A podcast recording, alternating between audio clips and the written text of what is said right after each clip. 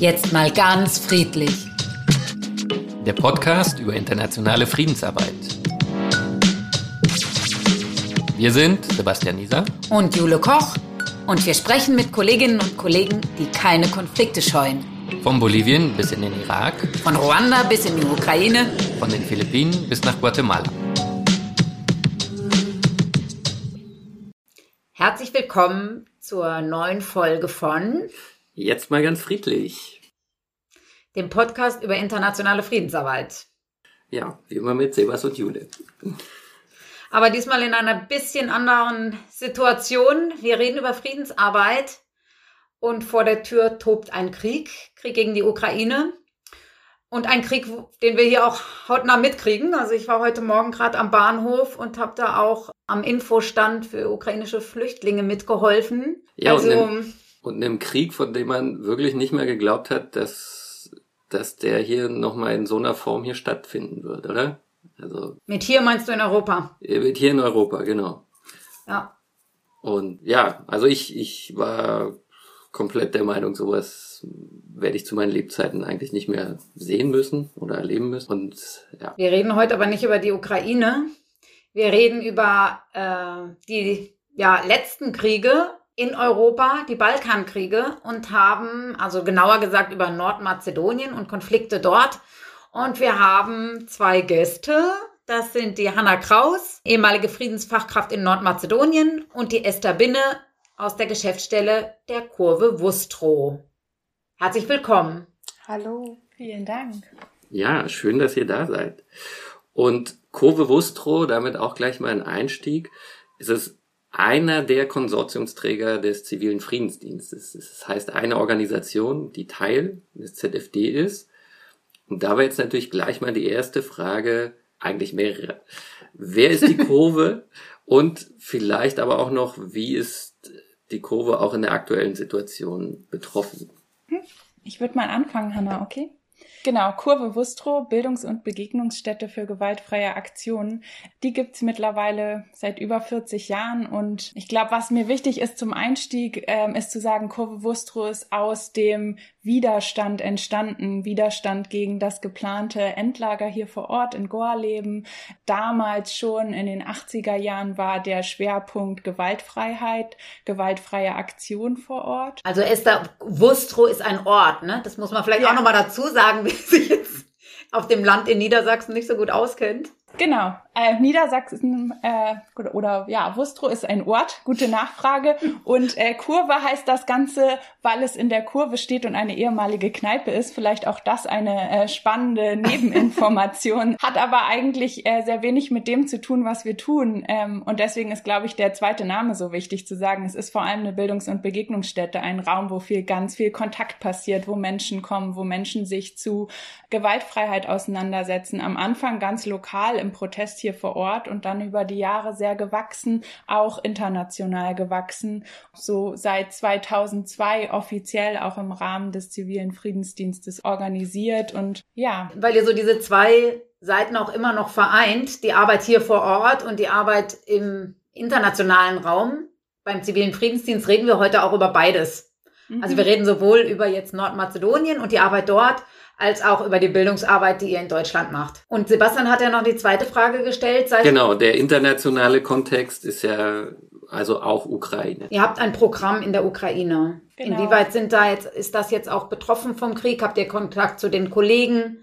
Genau, also ähm, die Ukraine, der Krieg in der Ukraine ist für sowohl uns hier in der Geschäftsstelle, aber natürlich vor allem auch unsere Friedensfachkräfte aus den Partnerprojekten und unseren Partnerinnen vor Ort super aktuell, täglich aktuell. Unsere Friedensfachkräfte ähm, wurden schon, ähm, die meisten von ihnen vor Ausbruch des Krieges gebeten, das Land zu verlassen. Einige haben es ähm, tatsächlich aber auch noch mit Reisen per Auto ähm, dann in den letzten, also in den ersten Tagen getan. Und versuchen jetzt von hier aus unsere PartnerInnen zu unterstützen, die weiterhin vor Ort arbeiten, die, ähm, genau, wir haben Partnerinnen, die sind ähm, ganz viel aktiv, ähm, psychosozialen Support sowieso schon und das ist das, was sie jetzt natürlich auch ganz viel machen. Viele der Partnerinnen, die davor vor allem für ähm, gewaltfreie zivile Konfliktbearbeitung tätig waren, machen jetzt natürlich humanitäre Hilfe, mhm. shutteln Personen, all das, ähm, die sind vor Ort und versuchen, so gut es geht, ähm, zu unterstützen und ähm, tatsächlich auch m, bisher noch mit der Idee dort zu sein und ähm, solange es geht, vor Ort Unterstützung zu leisten.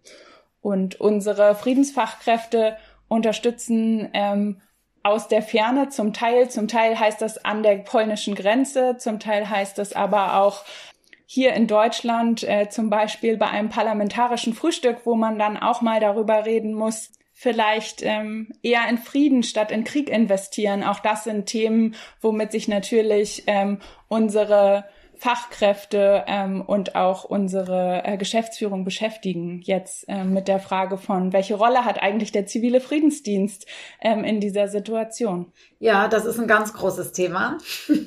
Also wie geht man jetzt damit um, ne? mit den eigentlichen Friedensvisionen, die man hatte, und dann werden sie so torpediert. Und was macht man dann damit? Mhm. Muss man irgendwelche Glaubenssätze, die man hat, über den Haufen werfen oder was kann man tun? Das können wir aber heute jetzt nicht weiterführen. Trotzdem danke für den Einblick. Vielleicht noch, noch eine ganz kurze Nachfrage. Hanna, weißt du denn zufällig, wie, wie der Konflikt in in Nordmazedonien aufgenommen wird. Genau, also tatsächlich habe ich gestern hier in Berlin ein paar von meinen ehemaligen Kolleginnen auch äh, in Person getroffen und ähm, wir haben uns darüber unterhalten, teilweise auch, weil wir eine sehr enge Zusammenarbeit eigentlich hatten mit den Partnerorganisationen in der Ukraine. Also wir hatten viele ähm, Austauschformate zu unseren Methodiken in der Friedensbildung, weil wir der Meinung waren, dass man da enorm viel voneinander lernen konnte. Und wir haben im Januar tatsächlich noch eine Studienreise auch geplant für die Partnerorganisation der Ukraine nach äh, Nordmazedonien. Also es ist unvorstellbar, dass es erst vor zwei Monaten war. Genau, und in dem Sinne haben wir auch darüber geredet, ja, wie das jetzt natürlich auch die Arbeit äh, im Westbalkan beeinflusst. Und äh, ja, da ist natürlich noch sehr viel Unsicherheit irgendwie äh, geht das Bild ein bisschen auseinander. Aus einerseits natürlich Sorge, dass da auch was überschwappt in Anführungsstrichen, weil natürlich es ja auch sehr viel russischen Einfluss gibt in vielen äh, Balkanländern und ja gerade in Serbien natürlich ähm, die ja aktuellen Machthaber da sehr unter Einfluss stehen. Und genau, also da ist einerseits Sorge und andererseits sagt man auch, okay, vielleicht geraten wir so halt nicht so in Vergessenheit und wird so vielleicht von der EU auch noch mehr ähm, hier zivilgesellschaftliches Engagement unterstützt und Vielleicht ist es auch eine Chance, dass doch der immer wieder herausgeschobene EU-Beitritt doch äh, nochmal beschleunigt wird. Mhm. Also das sind so ja verschiedene Meinungsspektren, die da auftreten gerade. Okay. Jetzt sind wir ja schon in Nordmazedonien eigentlich gelandet. Und ich, ich muss ehrlich sagen, Nordmazedonien war unter den Balkanländern, zu denen ich sowieso nicht so viel sagen kann. Also ich habe natürlich schon die Jugoslawienkriege so halb mitbekommen, aber Nordmazedonien war wirklich nochmal so ein irgendwie so ein Schatten für mich. Ja. Insofern bin ich auch ganz froh, dass unsere Friedensforscherinnen da nochmal eine Analyse zu gemacht haben und auch nochmal den Kontext ein bisschen weitergespannt haben. Und wir werden jetzt Sophie Marie Ann und Lea Stromowski hören, wie sie uns noch ein wenig mehr über den Balkan und Nordmazedonien im Speziellen erläutern werden. Nordmazedonien. Ein Konflikt ohne Ende? Wir sprechen heute über ein Land mit zwei Millionen EinwohnerInnen. Ein ethnisch sehr vielfältiges Land. Ein Binnenstaat, der 1991 seine Unabhängigkeit erhielt, der allerdings im Jahr 2019 nochmals seinen Namen änderte. Es geht um Nordmazedonien. Nordmazedonien liegt auf der Balkanhalbinsel, einer Region in Südosteuropa. Bis vor etwa 20 Jahren war diese Region noch von einer Serie von Konflikten geprägt, den Jugoslawienkriegen oder auch Balkankriegen genannt, zu Beginn der 90er Jahre. Aber wie kam es zu dieser Serie von Konflikten? In den 1970er und 80er Jahren war Jugoslawien ein Vielvölkerstaat. Dazu gehörten die sechs Teilrepubliken Serbien, Kroatien, Bosnien-Herzegowina, Mazedonien, Slowenien, und Montenegro. Die größte Volksgruppe in Jugoslawien stellten die Serbinnen. Schon in den 1970ern kam es zu vereinzelten Protesten, in denen Selbstständigkeit und Unabhängigkeit gefordert wurden. Als sich zum Ende des Kalten Krieges der Zerfall der Sowjetunion anbahnte, begann auch der Zusammenhalt im sozialistischen Jugoslawien zu bröckeln. Hinzu kamen wirtschaftliche Disparitäten zwischen dem reicheren Norden und dem Süden. Slowenien und Kroatien standen dem Mitteltransfer in die ärmeren Regionen zunehmend ablehnend gegenüber und fühlten sich durch das sozialistische System in ihrer Entwicklung behindert. Serbien und die ärmeren Regionen beschwerten sich über den Egoismus der nordwestlichen Republiken. Mit dem Austritt von Kroatien, Slowenien, Mazedonien und Bosnien-Herzegowina aus der Bundesrepublik Jugoslawien kam es zu einer Serie von Kriegen. Ein wichtiger Faktor war hierbei auch der Tod des Staatsoberhauptes Tito, der als Symbolfigur die Republiken vereint hatte. Die jugoslawische Volksarmee versuchte die Unabhängigkeitsbewegungen militärisch zu vereiteln. Ab 1991 kam es zum Krieg in Slowenien und Kroatien. Drei Jahre dauerte auch der Bosnienkrieg zwischen Kroatinnen und Bosniakinnen, bei dem es zu ethnischen Säuberungen kam. Slobodan Milosevic, der damalige Präsident Serbiens, verfolgte zudem seine nationalistische Idee eines Großserbien. Mit militärischer Kraft belagerten AnhängerInnen Städte und Landstriche in Jugoslawien. Menschen, die sich nicht als SerbInnen verstanden, wurden vertrieben und kämpften gegen Milosevics Militär. Dabei verloren mehr als 200.000 Menschen ihr Leben. Besondere Spuren hinterließ das Massaker von Srebrenica im Osten von Bosnien-Herzegowina. Im Juli 1995 ermordeten serbische Milizen mit Hilfe der Staatsarmee mehr als 8000 Bosniaken, vor allem Männer. Der als von der UN klassifizierte Genozid gehört zu den schwersten Kriegsverbrechen Europas nach dem Ende des Zweiten Weltkriegs. Nach dem Eingreifen der NATO konnte der Bosnienkrieg 1995 mit dem Friedensabkommen von Dayton beendet werden. Drei Jahre später kam es allerdings zum Kosovo-Krieg zwischen Kosovo-Albanerinnen und Serbinnen. Nach einem tödlichen Angriff auf eine serbische Patrouille galt ein Vergeltungsanschlag den Kosovo-AlbanerInnen. Daraufhin intensivierten sich die Kämpfe. 1999 griff die NATO unter Beteiligung der Bundeswehr in den Krieg ein und führte Luftangriffe gegen Jugoslawien durch, das damals nur noch aus dem heutigen Serbien und Montenegro bestand. Über 200.000 Serbinnen mussten aus der Region flüchten. Der Einsatz ist stark umstritten, vor allem da es für den NATO-Einsatz kein völkerrechtlich notwendiges UN-Mandat gab. Auch wurde kein Mitgliedsland der NATO angegriffen, was den Bündnisfall ausgelöst hätte.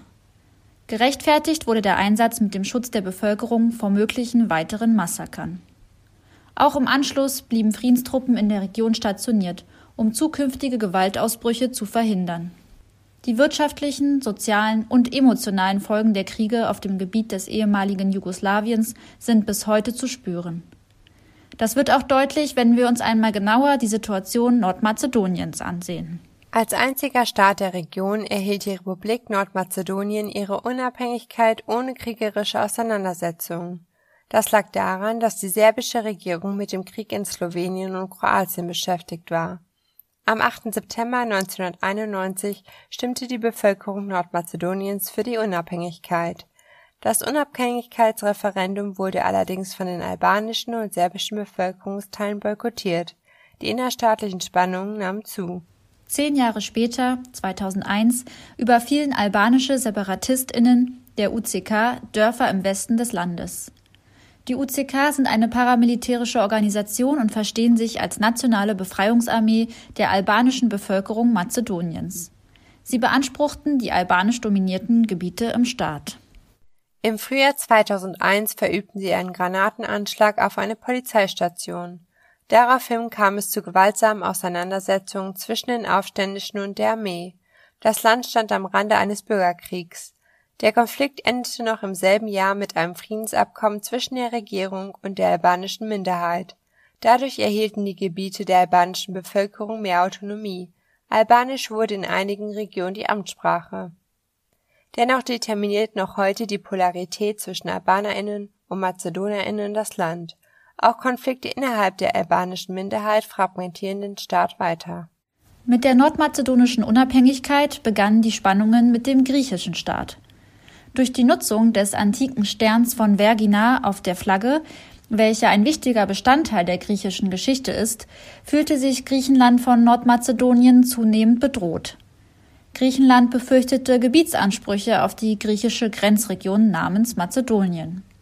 Eine Abgrenzung wurde zumindest symbolisch durch die Namensgebung von Nordmazedonien im Kontrast zu der griechischen Provinz Mazedonien erzielt. Nordmazedonien stimmte der Namensänderung im Jahr 2019 mit der Hoffnung auf den EU- und NATO-Beitritt zu. Ein Jahr später traten sie tatsächlich der NATO bei. Die Konflikte in der Balkanregion haben ihre Spuren hinterlassen. Auch heute ist sie noch von Spannung gekennzeichnet. Außerdem haben sich für viele der Staaten ihre Hoffnungen auf einen EU-Beitritt durch zunehmende Demokratisierung und wirtschaftliche Liberalisierung bisher nicht erfüllt. Dies ist für die Region trotz großer Fortschritte enttäuschend. Nordmazedonien ist bereits seit 2005 EU-Beitrittskandidat. Es besteht die Gefahr, dass sich einige Menschen dadurch vom Westen abwenden. Russlands militärische Invasion in der Ukraine erinnert viele Menschen an die dunklen Tage der Jugoslawienkriege. Es herrscht wieder Krieg in Europa. Die immer autokratischere Regierung Serbiens hat sich nicht von Russland distanziert und ist weiter ein wichtiger Partner Putins. Im Kontrast dazu stehen die NATO-Mitglieder, wie beispielsweise Nordmazedonien und Kroatien, die sich deutlich gegen Russland positionieren. Es bleibt somit abzuwarten, inwiefern auch der aktuelle Krieg die Balkanregion spalten wird. Hinzu kommt die lange Geschichte an Konflikten und die heute noch existierenden Feindschaften zwischen Gruppen auf dem Balkan und besonders auch in Nordmazedonien. Deshalb darf die Region in der internationalen Friedensarbeit nicht vergessen werden.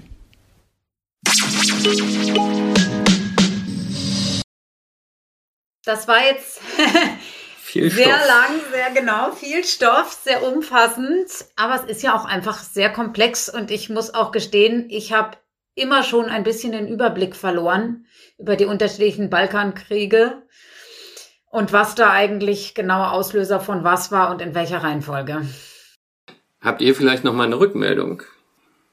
Also ich fand es erstmal eine sehr kompletten Überblick. Ich ähm, genau kann mich Jule nur anschließen. Ich hatte in meiner Vorbereitungszeit selber ähm, einmal ein Seminar bei der GZ und saß da drei Tage lang mit ähm, einem Geschichtslehrer, der mir dann Einzelunterricht in äh, Balkangeschichte gegeben hat und mir rauchte der Kopf buchstäblich. Ähm, ähm, Hast dann noch drei weitere Tage gebucht. ja, und gleichzeitig ist es wahnsinnig wichtig, halt zumindest so in groben Linien äh, historische ja, Zusammenhänge schon zu begreifen, weil die halt teilweise auch in der Aktualität noch so eine große Rolle spielen bis ins persönliche Leben von den Menschen hinein. Also das geht von Auseinandersetzungen ähm, jetzt mit Bulgarien, ähm, wo es darum geht, dass Bulgarien halt den EU-Beitritt von Mazedonien blockiert, weil es da historische Auseinandersetzungen gibt, dass das eine Land äh, manche Sachen anders interpretiert als das andere Land, bis auf ganz persönliche Ebenen, also äh, dass halt viele ja, Albanierinnen und Mazedonier in äh, den Konflikt ähm, äh, vor ein paar 20 Jahren halt immer noch sehr unterschiedlich interpretieren und darüber bis heute in den Geschichtsbüchern auch nichts drinsteht eigentlich und das damit auch nicht aufgearbeitet werden kann. Und ähm, also dementsprechend wäre so eine Zusammenfassung vielleicht auch mal spannend für, für Leute vor Ort in den Schulen zum Beispiel. Ja, die Schularbeit, die kommt ja gleich noch. Naja, Hanna, zu dir, zur Friedensfachkraftsarbeit in Nordmazedonien. Vielleicht kannst du auch nochmal ganz kurz sagen, wie sieht so das Leben in Nordmazedonien aus? Also ist es wirklich so separiert zwischen den einzelnen Bevölkerungsgruppen? Ja und nein. Also ich würde auf der einen Seite komplett zustimmen, dass es tatsächlich eine enorme Spaltung gibt zwischen, also vor allem den zwei großen ethnischen Gruppen, äh, also die ethnischen AlbanerInnen und die ethnischen Mazedonierinnen. Also man darf dabei auch nicht vergessen, dass es noch andere kleinere ethnischen Gruppen gibt, die leider in der Diskussion auch immer vergessen werden. Ja, Roma zum Beispiel. Es gibt auch eine türkische Minderheit. Genau. Die ähm, ja, werden manchmal leider nicht mit beachtet. Die Spaltung zwischen vor allem den beiden großen Gruppen ist schon äh, in allen Lebensbereichen eigentlich ersichtlich. Also das geht so vom räumlichen, wo man wirklich sieht, okay, manche Städte sind halt sehr mazedonisch geprägt, da stehen dann orthodoxe Kirchen und es klingelt dann auch äh, der Kirchturm und in anderen Städten, die sehr albanisch geprägt sind, dann sind da die Moscheen und ähm, genau hört man da die Gesänge. Also das ist ein ganz anderes Stadtbild ähm, und in gemischten Städten, so wie in Skopje, ist es sogar in der Stadt halt getrennt. Das ist ähm, ja auf der einen Seite von so, dem... Jeder hat sein Stadtviertel. Genau, also es gibt einen Fluss, der durch die Stadt fließt und auf der einen Seite stehen dann halt diese großen großen Statuen von, naja, Alexander dem Großen, der jetzt nicht mehr so genannt werden darf, aber alle wissen natürlich, dass die Statue davon herkommt. Und auf der anderen Seite ist dann der alte Bazar, also das ist ein ganz anderes Stadtbild. Und dann gehen auch ähm, die unterschiedlichen Mitglieder, also nicht nur Kirche, sondern auch in ihren eigenen Kindergarten, in die eigene Schule, in so ungefähr. Genau, also seit 2001, was auch schon angesprochen wurde in dem Einspieler, ist es so, dass genau allen Minderheiten praktisch eigene Rechte zugestanden wurden. Das ist immer ein bisschen abhängig davon, wie viel Prozent in einer bestimmten Stadt vertreten ist. Aber wenn mehr als 20 Prozent von einer ethnischen Gruppe in einer Stadt leben, dann haben die praktisch das Recht, in allen Institutionen vertreten zu sein, also in Schulen, aber auch in anderen administrativen oder politischen Institutionen. Und das heißt also, dass es halt sprachlich getrennte Kindergärten gibt und Schulen. Also albanischsprachige Kinder gehen halt auf die albanischen Schulen und mazedonisch sprechende Kinder auf die mazedonischen Schulen und begegnen sich halt dadurch dann im Alltag nicht wirklich. Und das zieht sich fort bis in die Universität und wird dann frühestens aufgelöst, wenn ähm, Menschen wieder in den gleichen Unternehmen arbeiten. Aber oft ist es dann schon so tief äh, irgendwie verwurzelt, dass dann zwar oberflächliche Kontakte entstehen, aber also von dem, was ich mitbekommen habe, auch in meinen Freundeskreisen, ich hatte so Freundeskreise mit beiden ethnischen Gruppierungen, aber halt schon separat. Und es geht dann in das Persönlichste rein, dass es auch ja, problematisch war zum Beispiel, wenn eine Freundin, die hatte, also sie war albanisch und hatte einen mazedonischen Freund und hat das aber niemanden von ihren Freunden oder ihrer Familie erzählen wollen, weil das so tabuisiert ist, halt so enge Krass. Kontakte da ja. zu schließen. Konntest du eine Party organisieren und aus beiden Freundeskreisen einladen? Ja, also naja, Corona-bedingt äh, war das leider etwas seltener, als, als ich erhofft hatte. Aber ja, also klar, im tagtäglichen Leben ist es auch nicht, dass dann Leute sich auf der Straße irgendwie anschreien würden oder sowas. Also die gehen natürlich miteinander um. Es ist einfach äh, jeder ja, hat so seine eigene Lebensrealität. Es halt sehr viele Vorteile gibt, genau, okay. und es nicht in die Tiefe geht. Okay. In welchen ZFD-Projekt hast du denn dann gearbeitet? Also was war so dein, dein Umfeld, deine Schwerpunkte, vor allen Dingen auch deine Partnerorganisation? Mhm. Also ich war Teil von einem größeren äh, ZFD-Projekt der Kurve Wustro, was den ganzen Westbalkan umfasst.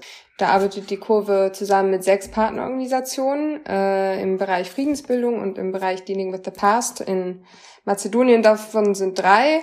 Und dann gibt's noch Partnerorganisationen im Kosovo, in Bosnien-Herzegowina und in Serbien. Und äh, genau, meine Stelle war auch so ein bisschen zweigeteilt. Also ich war einerseits zu 50 Prozent im Koordinationsbüro tätig, der Kurve Wustro, für all diese Partnerschaften im Westbalkan. Und dieses Büro ist in Skopje. Genau, und in den anderen 50 Prozent war ich praktisch integriert, also integrierte Fachkraft äh, bei einer Partnerorganisation in Mazedonien, die äh, Loja Center for Balkan Cooperation heißt. Und die sitzen in Tetovo. Das ist eine Stadt so etwa 50 Kilometer westlich von Skopje. Ja, albanisch geprägte Stadt. Und, und was macht Loja? Also Loja macht ziemlich viel erstmal.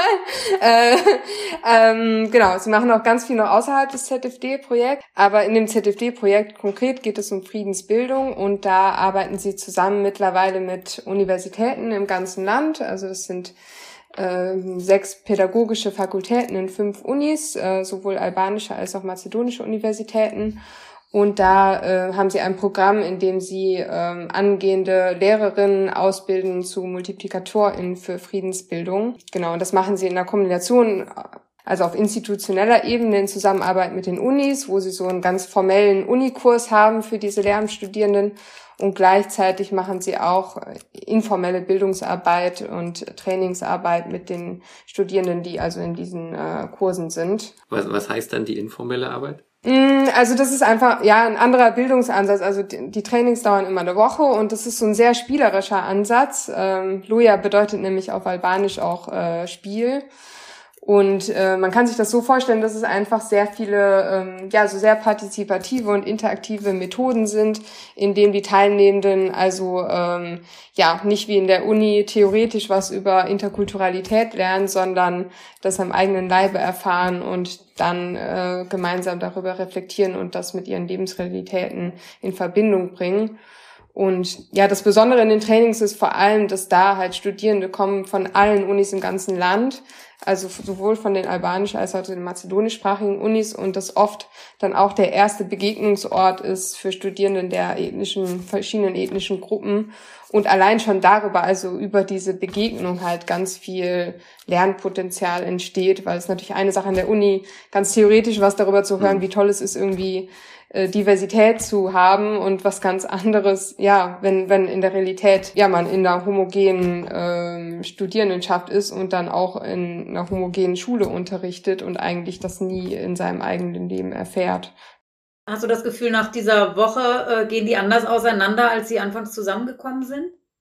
Ja, absolut. Also äh, genau, oft äh, am Anfang von so einem Training, dann sind es schon so die Grüppchen von den einzelnen Unis und auch den einzelnen Sprachen und durch tatsächlich so die Methodik, die Loja anwendet, also dieses sehr interaktive und vor allem auch äh, der Nachdruck, der darauf gelegt wird, dass ähm, alles in beiden Sprachen wirklich immer übersetzt wird, hin und zurück und so alle die Möglichkeit haben, wirklich ihre eigenen Meinungen einzubringen und miteinander im Dialog zu stehen. Ähm, dadurch entsteht im Laufe von so einem Training eine wahnsinnige Verbindung in der Gruppe und oft ja entstehen daraus auch Freundschaften, die ähm, ja manchmal so am Rande dann über Social Media oder sowas noch nachverfolgen konnten, die wirklich viele Jahre noch äh, anhalten.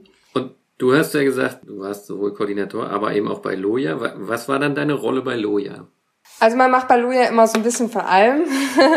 also ähm, in dem äh, ZFD-Projekt habe ich teilweise in der praktischen Projektarbeit mitgeholfen. Also ich habe zum Beispiel Studienreisen organisiert für die Professoren von den Universitäten, mit denen wir zusammengearbeitet haben, um die untereinander auch mehr zu vernetzen und in der Region mit anderen Organisationen und Universitäten in Kontakt zu äh, bringen. Und auch Studienreisen für die Studierenden im Programm. Ähm, zu verschiedenen Themen. Also die letzten Jahre haben wir Studienreisen gemacht zum Thema äh, Gender und zum Thema Roma in Albanien. Und Studienreisen heißt dann immer, man hat eine andere Universität besucht oder? Mm, teilweise Unis, aber auch ganz viel zivilgesellschaftliche Organisationen, um, weil leider in Mazedonien tatsächlich das zivilgesellschaftliche Engagement enorm niedrig ist. Also gerade junge Leute fühlen sich wahnsinnig abgehängt von der Politik und ähm, ja, sind extrem demotiviert, sich irgendwie einzubringen, weil sie den Eindruck haben, dass ihre Meinung eh nicht gehört werden. Und da ist es wahnsinnig wichtig, halt auch Beispiele zu geben von, von Aktivistinnen, die sich einsetzen und die halt schon auch Veränderungen zu Wege bringen in ihren lokalen Kontexten. Genau, also es war so ein bisschen beides. Sonst bei Loja, genau, wir haben ähm, angefangen, auch ein Alumni-Netzwerk aufzubauen, um äh, Teilnehmende von den Trainings länger zu begleiten. Naja, dann kommen natürlich so die allgemeinen Berichterstattungen und Monitoring und Evaluierung und so Sachen dazu. Gehört auch dazu. Und dann gibt's auch noch spannende Sachen, also weil Loja genau neben dem Bildungsbereich auch einen ganz großen Kulturbereich hat. Also sie machen auch ganz viel äh, Theater und Filmfestivals und Jugendaustausche und Sport und alles Mögliche. Also da, genau, habe ich, wenn Not am Mann war, auf jeden Fall auch oft ausgeholfen und das hat sehr viel Spaß gemacht. Hast, hast auch mal Türsteher gemacht? genau, die Tickets abgeknipst. Und weißt du, wie es in dem Projekt jetzt weitergeht?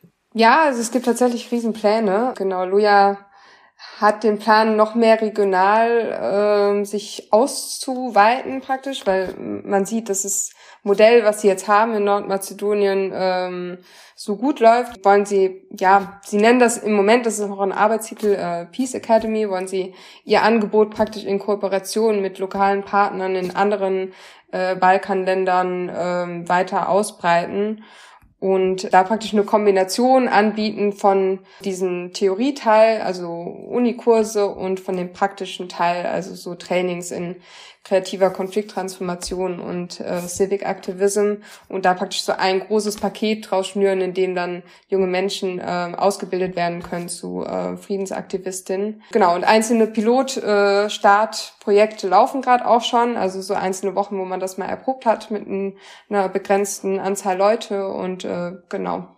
Ich ähm, habe so mitbekommen, dass es auf jeden Fall ganz gut läuft, aber das ist natürlich ja ein Riesenvorhaben. Ähm, Der Frieden. Das große so Pläne. groß zu ziehen. ja, ja, sehr gut. Aber ja, Loja träumt immer groß und irgendwie bisher haben sie alles geschafft, was sie sich vorgenommen haben. Also, cool, hört ja. man auch nicht so oft. Ja, schön. Also auch in Nordmazedonien geht es um Friedensbildung und in, in unterschiedlichen äh, Formaten. Und genau darum geht's ja bei der Kurve Wustro in Deutschland auch. Haben wir ja schon am Anfang gespoilert. Damit würde ich mal zu Esther über, überleiten. Du bist äh, bei der Kurve Referentin, Referentin für Friedensbildung und vor allen Dingen für die Friedensbildung, die in Deutschland stattfindet. Ist das richtig und wie bist du dazu gekommen? Ja, ich glaube, das kann man so sagen und dazu gekommen. Ich glaube, das ist eine sehr schöne Brücke zu Loja tatsächlich. Ich war 2016 ähm, bei Loja als Junior-Friedensfachkraft. Als, ähm, als Vorgängerin? Vorgängerin von Hannah? Ja, genau. Und das war so ein bisschen ähm, meine praktische Einstieg zum theoretischen Studium Friedens- und Konfliktforschung. Und genau, habe ich begleitet äh, durch eine Ausbildung in gewaltfreier Konflikttransformation. Und ich bin wiedergekommen 2017 und wurde gefragt, hey, ähm, kannst du dir auch vorstellen, danach irgendwie als Friedensfachkraft in ein anderes ZFD-Kontext-Projekt zu gehen? Und ähm, in meinem Abschlussgespräch und es war ziemlich schnell klar, dass ich gesagt habe, eigentlich mag ich gerne in Deutschland arbeiten und wirken. Ich habe davor schon viel Jugendbildungsarbeit gemacht und ähm, genau, wir haben gerade gehört, wie Loja arbeitet. Das war mir sehr nah und vertraut, auch wenn ich manchmal sprachlich nicht alles verstanden habe, habe ich methodisch gut nachvollziehen können und verstehen können und es gab so eine ähm, gemeinsame Sprache über Methode. Und genau, dann kam ich zurück 2017 in der Kurve. Wir haben vorhin darüber gesprochen. Eine Organisation, die auch sehr bewegungsnah ist, war gerade ein Referat für soziale Bewegungen im Aufbau. Und dann habe ich das Angebot gekriegt, ähm, dort anzufangen zu arbeiten, anfänglich mit einem Grundkurs für Menschen mit Fluchterfahrung hier in Deutschland in gewaltfreier Konflikttransformation. Also nicht nur Unterstützerinnen ausbilden, sondern Geflüchtete selbst ihnen die Möglichkeit geben, in ihren Communities zu Umgang mit Konflikten zu arbeiten und das einzubringen. Und parallel dazu ähm, habe ich hier mit KollegInnen und der Geschäftsführung an dem Bereich Friedensbildung gearbeitet okay, und weiterentwickelt. da sitzt du jetzt. Und da sitze ich jetzt in genau. der Kurve. Aber nicht aus der Kurve fliegen. Ne? Ja. Die Hanna hat ja eben sehr anschaulich geschildert, wie die Friedensbildung in Nordmazedonien aussieht, vor dem Hintergrund dieses Konflikts zwischen unterschiedlichen Gruppen. So eine Art Konflikt gibt's ja in Deutschland nicht. Das heißt, was ist anders bei der Friedensbildung, die ihr hier macht? Wo legt ihr da eure Schwerpunkte? Worum geht's? Ja, ich glaube, ich würde da ausholen. Ähm, sowas gibt's ja hier nicht und deswegen gibt es auch so eine Idee von, brauchen wir das überhaupt? Brauchen wir überhaupt Friedensbildung? Ganz sicher. Und ähm, das Genau, aber das war am Anfang unserer Analyse und auch das, was ich merke, eine große Arbeit, die wir gemacht haben, ist das Mitarbeiten in einer Steuerungsgruppe im Kultusministerium äh, mit zivilen Organisationen, kirchlichen Organisationen. Und da ging es ganz stark um die Verankerung von Friedensbildung hier in Niedersachsen, in Schulen in Niedersachsen.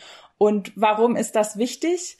Ähm, da haben wir darüber gesprochen, dass das, was verankert ist, ist, es gibt Streitschlichterinnenprogramme, mittlerweile relativ verbreitet an Schulen. Also ne, Grundschülerinnen, ich sag das mal so flapsig, äh, wissen, hauen ist blöd, das macht man nicht. Innerhalb des Schulrahmens in der Klasse ist Gewaltfreiheit irgendwie ein so ja eine Regel, die alle einhalten und alle kennen. Und ähm, aber mit dem Blick raus, mit dem Blick auf unsere Gesellschaft hier in Deutschland, aber auch vor allem auf internationale Zusammenhänge, ist das Thema Friedensbildung und auch ähm, zivile Konfliktbearbeitung in internationalen Konflikten keins, das sehr präsent ist. Der, der zivile Friedensdienst mhm. ist überhaupt nicht bekannt, weder bei Schülerinnen noch bei Lehrerinnen. Und das war eigentlich der ausschlaggebende Punkt, zu sagen, ähm, wir machen sehr, sehr viele Erfahrungen seit vielen Jahren im zivilen Friedensdienst. Ähm, wir haben viele zurückgekehrte Fachkräfte. Wir wollen gerne gerne mit diesen Expertinnen hier vor Ort arbeiten und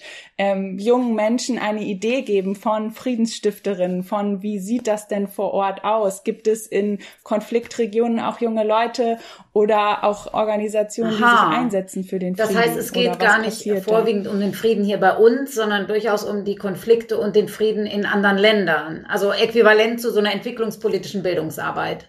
Genau, und also das auf jeden Fall. Und ich würde sagen, und dann ist es natürlich so wie ähm, in der entwicklungspolitischen Bildungsarbeit in anderen Themenbereichen auch so, dass es nur mit Kopf, Herz und Hand geht. Also es geht um Wissensvermittlung, aber es geht auch darum, ähm, dass es einen emotionalen Be Bezug zum Thema gibt und am Schluss natürlich auch darum, was hat das alles hier mit mir vor Ort als Schülerin in Deutschland zu tun? Wo ist mein Handlungsspielrahmen? Wie kann ich mich eigentlich einbringen zu diesen Themen und wie stehe ich zu diesen Themen von Frieden, Konflikt, Krieg, Gewalt, mhm. Gewaltfreiheit. Genau. Also es ist beides, würde ich sagen. Du hast jetzt schon zwei ähm, Arbeitsfelder genannt. Das eine ist so eine strukturelle Arbeit. Du hast eben von der mhm. Steuerungsgruppe im Kultusministerium gesprochen. Und jetzt aber beziehst du dich, glaube ich, auf konkrete Arbeit mit Klassen und Schulen. Ähm, was gibt's noch für Bereiche, wo ihr da aktiv seid mit der Friedensbildung? Wer sind eure Partner? Was für Formate habt ihr da? Mhm. Das Herzstück ist die Arbeit in der Schule mit SchülerInnen, in Unterrichtseinheiten, in Projekttagen. Aber natürlich gibt es auch Multiplikatorinnen-Fortbildung, ähm, wo wir einfach mit unseren ehemaligen Fachkräften arbeiten, denen didaktische Informationen und Know-how an die Hand geben, weil nicht jede Friedensfachkraft ist auch ähm, pädagogisch ausgebildet in die Schule zu gehen. Und da geht es auch viel um Austausch und wie kann ich eigentlich meine Erfahrungen so vermitteln, dass sie für Schülerinnen im Unterricht zugänglich sind. Aber wir sind auch Teil eines Netzwerkes, die eine jährliche Tagung organisiert, das Norddeutsche Netzwerk Friedenspädagogik. Und zum Beispiel dieses Jahr im Februar hatten wir unsere Partnerinnen von Loja dort, die ihre Perspektive eingebracht haben. Wie war eigentlich ihr Prozess zu Friedensbildung? Wie hat Institutionalisierung von Friedensbildung in Nordmazedonien funktioniert? Und auf der anderen Seite hat eine Kollegin von Berghoff gesprochen und gesagt, was sind die Anfänge von Institutionalisierung in Deutschland? Deutschland. Und es war total spannend, auch diese Perspektiven zusammenzubringen. Also auch darum geht's. Mhm. Du hattest im Vorgespräch noch mal was erzählt, das fand ich ganz spannend. Vielleicht kannst du da noch mal was zu sagen von so einer Methode Civil Poker hieß das. Was ist das genau? Genau, Civil Poker ist ein äh, Lernspiel oder genau andere würden sagen Planspiel. Ähm, da geht es darum, dass junge Menschen in die Rolle von Politikerinnen, Wirtschaftlerinnen und der Zivilgesellschaft schlüpfen und ähm, in einer Situation sind, dass sie sich vor Ort in Deutschland befinden und ein, eine Kriegssituation international ausbricht. Sie haben alle individuelle Rollen und sind Teil einer Gruppe sozusagen und versuchen aus dieser Rolle heraus zu gucken, was können wir machen. Und sie bekommen in diesem Spiel verschiedenste Handlungsoptionen. Und da gibt es Handlungsoptionen wie UN-Blauhelm-Mission oder den ZFD institutionalisieren, aber auch sowas wie, dass die Wirtschaft sagt, ähm, Waffenlieferungen sind jetzt das, wir, was wir machen wollen. Also ganz unterschiedliches. Oder die Wirtschaft sagt, ähm, einfach mal nichts tun, shoppen für den Frieden. Also es ist wirklich sehr, sehr unterschiedlich, was Schülerinnen wählen können. Es geht auch um ähm, Kreativität. Es geht darum, dass sie erste Zugänge bekommen und ähm, über so einen spielerischen Moment von Pokern mit Chips in Verhandlung treten, miteinander in Dialog kommen und so ein bisschen eine Idee davon bekommen, wie schwierig es auch ist, im Dialog dieser drei ja. Perspektiven ja, zu sein. Wahrscheinlich aktueller denn je, oder? Ja, man hat das Gefühl, wir befinden uns alle ja. gerade in diesem Planspiel. Nur, dass es kein Spiel ist. Ja. Äh, und ich glaube, ja, vielleicht noch als Ergänzung, das Besondere an diesem Spiel ist, dass die Zivilgesellschaft als Perspektive stark vertreten ist. Das heißt, es gibt auch ganz viele Handlungsoptionen. Was kann ich machen, wenn ich Teil der Zivilgesellschaft bin? Und da geht es um so kleine Sachen wie eine Online-Petition starten oder einen, es werden sowas wie Flashmob oder so vorgestellt. Und alle diese Optionen werden mit kurzen mhm. Beschreibungen erklärt. Das heißt, es geht auch im Planspiel darum, natürlich irgendwie so Anregungen zu geben. Ne? Was, Ideen für die Realität. Ja, Mhm. Ja, was passiert schon in der, in der Zivilgesellschaft? Was macht eigentlich die Bewegung? Und da überhaupt mal von zu hören und zu schauen, fände ich das spannend und kann ich mir das vorstellen? Und das ist auch das Ende am Schluss natürlich zu schauen, wie, was nehme ich mit in meinen Alltag? Was kann ich übertragen? Merkt ihr, dass in der aktuellen Situation des Kriegs gegen die Ukraine ähm, es eine erhöhte Nachfrage gibt von Schulen nach dieser Thematik, nach Friedensbildung? Mhm. Auf jeden Fall weniger, dass sie sagen, wir wollen jetzt das Planspiel spielen, sondern mehr natürlich zu sagen, ähm, sprechen über die aktuelle Situation. Schülerinnen haben viele Fragen, viele Unsicherheiten und Ängste und denen Raum zu geben und auch ähm, LehrerInnen dadurch ja auch zu unterstützen und zu sagen, wir können eine Perspektive einbringen, wir können einerseits Wissen einbringen durch unsere Erfahrungen auch in der Arbeit vor Ort, aber eben dann auch mit Schülerinnen das zu rahmen, dass sie Konfliktanalysemethoden lernen, um da mal drauf zu gucken, dass sie andere Perspektiven vielleicht einnehmen können oder verstehen können, wie sie die ganzen Nachrichten dazu einordnen können. Da ist es dann eher bei den älteren Jahrgängen, bei den jüngeren geht es eher dazu, tatsächlich auch zu gucken, was sind gerade ihre Fragen, was beschäftigt sie. Und ja, es ist auf jeden Fall aktuell. Und es, also es geht über mhm. Schule bis Kita. Die Anfragen kommen aus ganz ja, unterschiedlichen Ja, es beschäftigt alle, kriegen es mit, selbst die Kita-Kinder. Ne? Es beschäftigt die auch ja. alle. Du hast ja am Anfang gesagt, als du auf diese Stelle gekommen bist, da hat die Kurve erst so angefangen, diesen Bereich größer auszubauen. Es ist also noch gar nicht so lange her. Ähm, was sind denn so eure Erfahrungen bisher? Was würdest du denn so als Zwischenfazit ziehen und in welche Richtung soll sich's weiterentwickeln? Hm, ich glaube, mein Zwischenfazit ist einerseits, ähm, es gibt diese Nachfrage und es ist wichtig, dass die Arbeit stattfindet. Ähm, und auf einer strukturellen Ebene es gibt noch kein etabliertes Programm wie den zivilen Friedensdienst in Deutschland und dadurch ist es gar nicht so leicht, das umzusetzen. Es braucht immer wieder gute Argumente, warum Friedensbildung Teil von entwicklungspolitischer Bildungsarbeit ist. Auch das ist nicht ähm, für alle Menschen gleich irgendwie so vorne aufliegend. Und ich glaube, das ist eine Herausforderung, dass es ähm, zwar die Nachfrage gibt, aber gleichzeitig bei Schulen nicht immer die Möglichkeit, ähm, für ihre Nachfrage selbst zu bezahlen. Und deswegen die Frage, wie schaffen wir eine Struktur, dass ähm, die Angebote leicht zugänglich mhm. sind. Und finanzierbar. Ja, und ich würde sagen, was dafür geschaffen wurde in den letzten fünf Jahren, ist tatsächlich, dass es in Niedersachsen eine Koordinierungsstelle für Friedensbildung gibt. Das ist besonders. Das ist tatsächlich das zweite Bundesland, wo es sowas gibt. Baden-Württemberg hat so ein bisschen die Vorreiterinnenrolle. Und ähm, jetzt gibt es das in Niedersachsen und ich glaube, mit langsamen Schritten aus der Pandemie heraus ähm, wird sich auch noch zeigen, wie sich das etabliert. Also auch das, ne, der Blick zurück in die letzten zwei Jahre ist natürlich auch eine ähm, insgesamt schwierige Situation, so ein Thema zu etablieren. Klar, das hat es sicherlich verlangsamt oder beziehungsweise es war überhaupt ja teilweise unmöglich, in die Schulen reinzukommen als Externer und Externe, ja. Welchen Stellenwert würdest du sagen, hat diese friedenspolitische Arbeit in Deutschland für die Kurve insgesamt im Vergleich zu den Auslandseinsätzen? Wenn wir darauf gucken, wie viele Menschen in den Projekten arbeiten, ist der Blick von außen vielleicht, dass es scheinbar einen geringeren Stellenwert hat. Und ich würde dennoch sagen, ideell steht es nebeneinander, weil die Kurve sagt, wir wollen auf allen Ebenen wirken. Und ich glaube, deswegen gibt es diesen starken Wunsch zu sagen, wir versuchen ganz viele Energie da reinzusetzen, dass es sich vielleicht auch in Deutschland irgendwann so institutionalisiert, dass wir flächendeckend in den Bundesländern diese Perspektiven anbieten können. Schöner Ausblick. Genau. Mal gucken. Ein Stichwort war ja Perspektivwechsel. Insofern wechseln wir jetzt mal wieder die Perspektive. Kommen zu unseren drei Abschlussfragen. Hanna, wenn du an Nordmazedonien zurückdenkst, was hat dir besonders gefallen? Es sind so viele Sachen und tatsächlich, dadurch, dass ich jetzt nicht mehr da bin, vermisse ich auch umso mehr äh, viele Aspekte. Aber, aber du darfst nur einen sagen. Ich glaube, also Okay. Genau, beschränken wir uns auf einen. Also vor allem wirklich die Arbeit in so einer ähm, tollen lokalen Organisation mit so wahnsinnig viel Energie. Also das ja prägt mich nachhaltig, wie Loja es geschafft hat, halt so auf der einen Seite wirklich auf institutioneller Ebene mit allen Universitäten und Botschaften und sonst was zusammenzuarbeiten und trotzdem halt diesen Kontakt zu behalten zu den Menschen und zu den Graswurzel Spirit in allen Bereichen weiterzuleben. Und das, ja, merkt man einfach in der, in der Art und Weise, wie auch Menschen halt immer wieder in die Organisation zurückgekommen sind und uns besucht haben und dann da Kaffee trinken und die Gespräche, die entstehen, dass da einfach,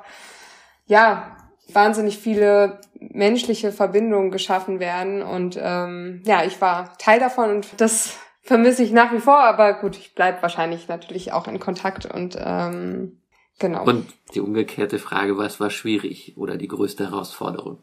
Ja, also ich habe, bevor ich nach Nordmazedonien gegangen bin, mehrere Jahre in Lateinamerika gewohnt und dachte, ich sei äh, sehr spontan und könnte mich auf so äh, naja, spontane Arbeitsweisen und Änderungen und sowas äh, gut einstellen und wurde dann dennoch leider manchmal ganz schön überrascht. Also es war teilweise dann doch irgendwie schwierig, vor allem wenn man geplant hat, zusammen mit Organisationen in Deutschland und dann auf der einen Seite so die deutschen Agendas hatte, die gerne irgendwie drei Monate vorher wissen wollten, wann das Online-Event stattfindet. Und dann kontaktiert man in Nordmazedonien die ProfessorInnen und die schlagen die Hände über den Kopf zusammen und sagen dir, wer weiß, ob wir dann noch am Leben sind, äh, sag uns bitte noch mal zwei Wochen vorher Bescheid. Und also das war manchmal sehr herausfordernd auf jeden Fall, aber ich habe dadurch auch viel innere Ruhe äh, trainiert auf jeden Fall. Okay. Und was hast du an deinen Wochenenden gemacht? Also Corona bedingt, aber wahrscheinlich hätte ich es auch ohne Corona gemacht, war ich eigentlich jedes Wochenende in der Natur. Nordmazedonien, Touristenspoiler hier ist ein wahnsinnig schönes Land. Also die Berge sind absolut phänomenal zum Wandern und es gibt tolle Seen und ähm, genau. Und danach kann man sich dann freuen auf äh, sehr viele Kaffees mit Freunden in Skopje, weil Kaffee trinken äh, gehört auch auf jeden Fall dazu zum täglichen ja, cool. äh, Business. Vor allen Dingen hatten wir lange keinen Touristenspoiler mehr. So, die Tradition sollten wir wieder, die Nein, sollten wir wieder aufleben lassen. Was bitte nicht. Doch. Aber Niedersachsen ist ja aber ein schöner Fleck. Kommen wir mal nach Bustro. Esther, was gefällt dir besonders an deiner Arbeit? Ich würde sagen, die gute Mischung an direkter Arbeit mit jungen Menschen, ganz praktisch sein und gleichzeitig an struktureller Veränderung arbeiten, mitdenken, anstoßen, versuchen und dabei irgendwie das Gefühl haben, das alles ist ein sehr großer Lernraum auch für mich. Mhm. Was ist die größte Herausforderung? Einen langen Atem haben bei diesen, ja, bei den gegebenen Strukturen immer wieder sehr viel Energie und Arbeit in und Ressourcen da reinzustecken, Projektanträge zu stellen und einfach sozusagen die administrative Arbeit im Hintergrund zu machen, damit die eigentlich inhaltliche Arbeit überhaupt möglich ist. Dritte Frage, was machst du an deinen Wochenenden? Die letzten drei Wochen tatsächlich immer samstags ähm, auf den Marktplatz gehen und ähm, gegen Krieg und Aufrüstung und für Frieden und Abrüstung demonstrieren. Und ansonsten, glaube ich, kann ich gut bei Hannah anschließen bei der Natur. Ich äh, stecke gerne, wenn ich Zeit habe, meine Hände in Erde und Gärtner und äh, mache so, äh, so Projektsachen. Genau. Oh, vielen Dank. Super. Ja, recht herzlichen Dank. An euch beide. Ich hatte mich vorher noch nie mit Nordmazedonien beschäftigt. Das war jetzt auch für mich total spannend, äh, dieses Gespräch. Und auch die Kurve kannte ich vorher noch nicht so genau. Vor allen Dingen, dass es besonders schön finde ich ja den Fakt, dass es wirklich um eine Kurve in einem Ort geht, der den Namen gebracht hat. Und die Kurve wird immer größer, sie breitet sich aus. Ja? Ja, ja und deswegen eine herzliche Einladung. Es gibt bald mehr Raum für Frieden und genau, ich glaube, es ist äh, eine Reise wert in diesen kleinen Zwickel in Niedersachsen. Ihr baut an, ja? Ihr baut an? Das Tagungshaus aus. Ja. Sehr schön. Falls jemand denn äh, sich mehr informieren oder gar einen Kurs bei euch belegen will, wo muss er sich denn dahin wenden? Auf www.kurvewustro.org. Ich glaube, da findet man alles und zum Beispiel auch aktuelle Informationen zur Ukraine und was Mensch so tun kann, aber auch unser Trainingsprogramm und die Infos zu Nordmazedonien und anderen Partnerorganisationen. Super, vielen Dank. Schönes Schlusswort. Ja dann euch noch einen größeren, viel, viel größeren Anbau und langen Atem. Vor allem den langen Atem. Macht's gut. Ciao. Ciao. Tschüss.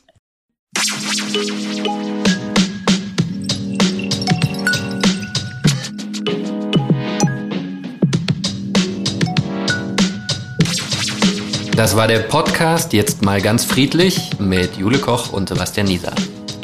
Mehr Informationen, was Frieden kann, findet ihr auf der Website ziviler-friedensdienst.org. ziviler-friedensdienst.org